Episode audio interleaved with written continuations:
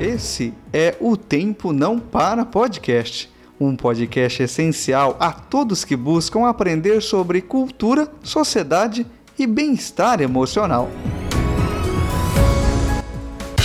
Bom dia, boa tarde, boa noite, como vai você? Espero que você esteja muito bem. Maurício por aqui. Hoje estamos trazendo uma novidade para você, nosso ouvinte querido. Olá, olá para todos, olá para vocês. Ei, você que está nos ouvindo. Eu sou Açúcar Fonseca, do quadro Humanística. E hoje venho dar minha contribuição nesse conto muito especial, que foi escrito pelo Pablo José, de apenas 15 anos. Ele é aluno da Escola Estadual Cordélia Ribeiro Ragoso. E aí, você está pronto para embarcar com a gente nesse conto? É isso aí, Su. Então vamos lá. Mas antes, coloque os fones de ouvido, viu? Nascido em 18 de julho de 1884, o filho de vaqueiro James McCauley era um rapaz alegre, otimista e com uma criatividade imensa, que dava vida a muitas histórias que sempre contava enquanto encenava para os seus pais. Robert e Liz McCauley trabalhavam grande parte do dia para poderem se sustentar. Enquanto Robert cuidava do gado junto a James, Liz plantava e colhia trigo para vender na cidade. Mesmo com a vida simples que haviam, eram felizes e amavam a vida no campo. Toda noite, após o longo dia trabalhando, Robert e Liz se sentavam em frente à casa e observavam as estrelas, enquanto James espia tudo pela janela de seu quarto, admirando aquele amor tão puro tão forte quanto aço. Pelo menos era assim como era. Ainda de manhãzinha, são acordados com gritos e batentes na porta. Robert, desesperado, pede para que Liz fique no quarto e, quando estava a caminho da porta, depara-se com James, com os olhos arregalados, confuso, tentando entender o porquê de tanto barulho. O pai pede para que o filho fique calmo e fale para ficar junto à sua mãe. Ao abrir a porta, espanta-se ao ver Thomas Luke, o xerife de Cristalina, a cidade que era mais próxima dali. Ah, ah, olá, o, o xerife? O que traz o senhor aqui essas horas? Horas, não finja que não sabe. Ou será que deverei refrescar sua memória? Eu não sei do que o senhor está falando. Ao falar isso, o xerife tira do bolso de seu paletó um mandato de prisão de 9 de abril de 1875 para Robert por ter saqueado um trem. Cometeu um belo de um roubo, hein? um grande bandido. Mas isso já faz 25 anos. Eu parei de ser essa pessoa há muito tempo. O tempo não justifica nada.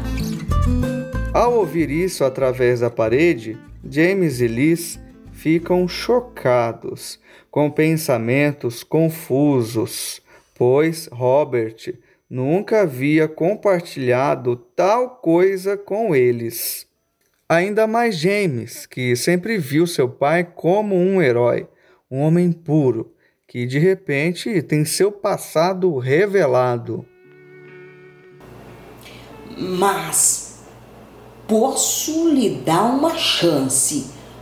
Pode pagar por toda a sua carga roubada daquele trem. E por quanto ficaria isso?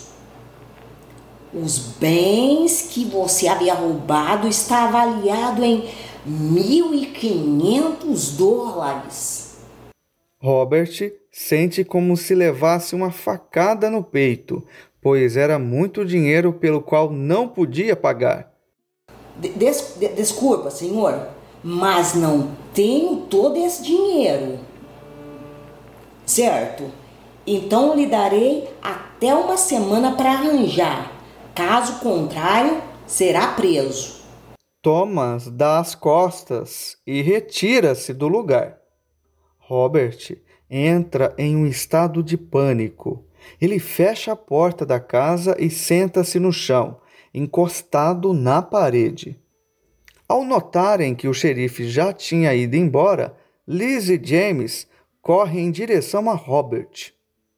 Liz se ajoelha e acolhe com um forte abraço.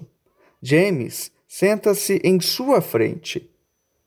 O pai dá um longo suspiro e logo se derrama em lágrimas. Elis, na tentativa de consolá-lo, enche o rosto dele de beijos, enquanto acaricia seu rosto suavemente com suas mãos. Enquanto isso, James joga seus pensamentos a esmo sobre o que o xerife havia falado. Enfim, a tarde chega e o clima pesado ainda paira sobre a casa. E James, inquieto, pois seus pais haviam entrado no quarto há horas e não apareceram mais ali. O rapaz então coloca seu ouvido próximo à porta do quarto de seus pais e ouve eles conversando. Querido, não precisa fazer isso e você sabe disso. Vamos trabalhar mais? Mesmo se trabalharmos o dobro, o triplo, não vai adiantar. Ele puxa uma das gavetas de seu armário, pega um revólver Hamilton modelo 1890, confere o tambor e havia as seis balas carregadas. Vira-se para sua esposa, que está com os olhos cheios de lágrimas. Há muitos criminosos por aí e estão oferecendo quantias altas para pagá-los. É, é, é muito perigoso. E, e, e caso você morra? Pelo menos eu tentei. O silêncio toma o ambiente e James vai correndo para o seu quarto, tranca a porta e deita-se em sua cama. Seus pais saem do quarto e vão até a frente da casa. Robert chama por seu velho cavalo Carlos. O cavalo atende ao chamado do dono e aproxima-se. Robert, ao montar nele, curva-se um pouco e beija sua esposa, e assim se despede em silêncio. A mãe entra em casa e o filho caminha lentamente em direção a ela e questiona com uma voz baixa: Mãe, o pai é um criminoso? A mulher se espanta com a pergunta do garoto e responde desesperadamente: na, na, na, Nada disso, digo, não é mais. É, bem, pelo que entendi. Ela dá um longo suspiro e senta-se em uma poltrona injuriada. É, ele nunca falou nada para você também, né? O garoto se apoia na parede de cabeça baixa. A mãe fica quieta, ponderando, mas também preocupada com o marido que havia saído para fazer uma tarefa tão perigosa com grande chance dele não voltar. Duas semanas se passaram e nada do pai voltar a casa. Até que, numa tarde, James, que estava tocando o violão de seu pai em seu quarto, e sua mãe na cozinha preparando um café, ouvem alguém bater na porta da casa. A mãe, foi atender rapidamente a porta, esperançosa de ser o seu marido, mas se depara com um mensageiro que foi anunciar uma péssima notícia. Boa tarde, senhora. Venho lhe dar a triste notícia que seu marido veio a falecer. Liz, ao ouvir isso, fica com suas pernas bambas, sua respiração inquieta e a suar frio. Se passavam milhares de perguntas em sua cabeça, mas conseguiu focar em apenas uma naquele momento. Co co como? Como? Liz cai de joelhos e começa a chorar de desespero. James escuta e corre rapidamente para ela, e sem entender nada abraça sua mãe, tentando reconfortá-la. E ao já ter seu trabalho feito, o mensageiro dá as costas e vai embora em silêncio. E ali ficaram James e sua mãe durante muitos minutos até que ela recupera um pouco do fôlego e consegue falar a seu filho sobre o falecimento de seu pai. O rapaz fica perplexo, sem reação, sem querer acreditar que seu pai havia morrido.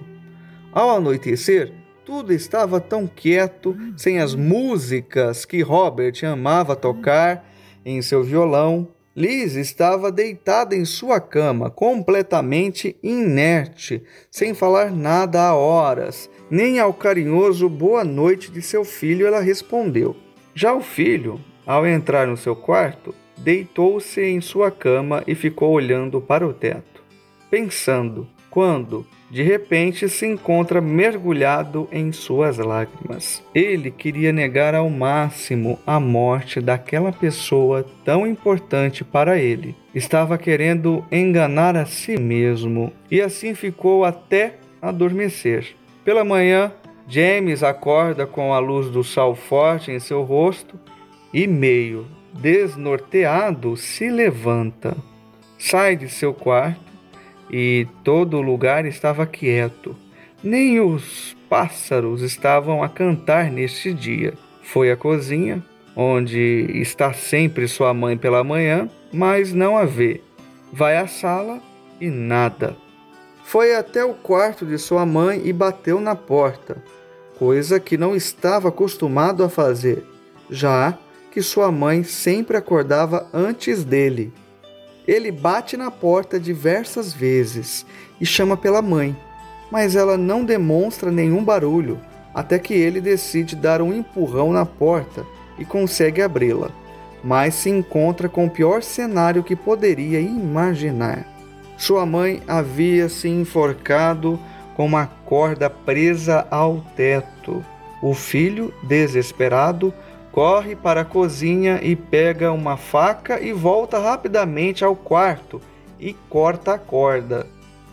Mas já era tarde demais. James abraça sua mãe, suplicando para que tudo aquilo seja apenas um sonho, implorando para que seja tudo mentira, mas infelizmente não era. E em seu coração deu um estalo, um estalo de ódio. A partir daquele momento, ele percebeu o quão podre estava esse mundo.